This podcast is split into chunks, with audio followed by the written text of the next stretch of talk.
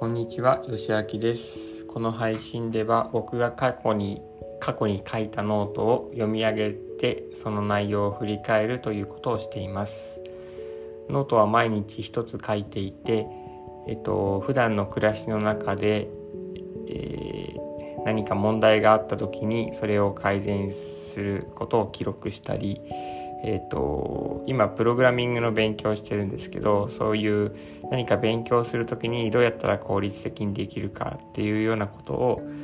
本よ本を読んだり、えー、と動画で学んだことをまとめて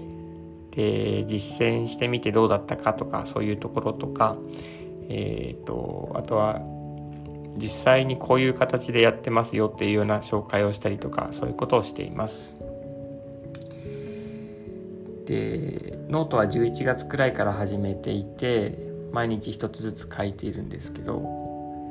えーと、この配信が23週間前に始めてでえっ、ー、とノートの一番最初から順番に1日1つ読み上げて振り返るっていうような感じでやっているので4ヶ月遅れノートの4ヶ月遅れでこの音声配信をやるっていう感じをとっています。でそうすると僕自身もこううまい具合にその書いたことの復習ができできますしあと,、えーともう一つ考えているのはノートを読むというのが面倒な人にこの音声を聞いてもらうと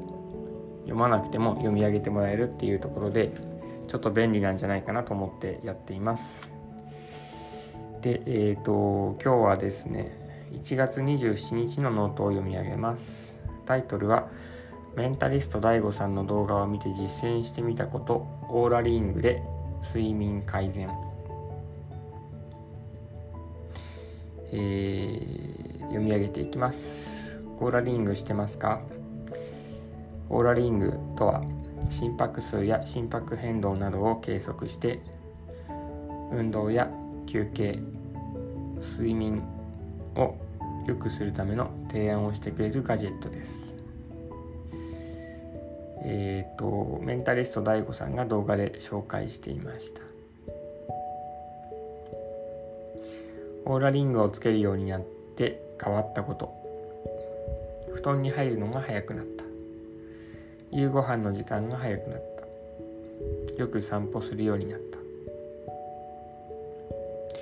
オーラリングをつけていると上の写真のように寝る時間の目安を教えてくれます。えっ、とこれはノートにですねオーラリングのアプリの画面をスクリーンショットで撮ったものを貼り付けています。でオーラリングはえっ、と例えば今夜は就寝時間をいつもより早めにして20時半から21時半の間に寝るようにしましょうみたいな形で、えー、就寝時間の目安を教えてくれます。そうすると意識するわけ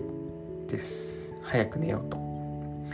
夕食の時間が遅くなると昨夜遅くに食事をしましたねみたいなメッセージが出てくることがあります。そうするとちょっとだけ意識できるのはできるわけです。もう遅いから食べるのはやめておこうと。運動についても目標ができてあと2キロのウォーキングで目標達成ですよ。というような感じで通知を出してくれます。自然に健康的になります。仕事中はキーホルダーに。仕事中はこんな感じで鍵と一緒にカラビナにつけてポケットに入れてます。ということでここでも写真を出してるんですけどえーと、僕は当時訪問介護の仕事をしていて仕事中はリングをできなかったので、えー、鍵をつけたキーホルダーと一緒にそこにカラビナをつけてそのカラビナに すいません。カラビナにリングをこう取り付ける感じでポケットの中に入れて保管してました。これならなくしません。介護の仕事なので仕事中は外してます。つけるとこんな感じということでここでも写真を出しています。えっ、ー、と当時はだいたいいつも左手の人差し指にすることが多かったですね。公式サイトでデザインデザインを見て初めはヘリテージのシルバーを選びました。サイズ選びのためのキットが届いてそれをつけているうちに気が変わってブラックに変更しました。時計と合わせたらこっちの方が良かったのでとても気に入っています。時計が黒いのでリングもそれに合わせて黒に変更しましたっていうことですね。まとめ。今日はオーラリングについて簡単に紹介しました。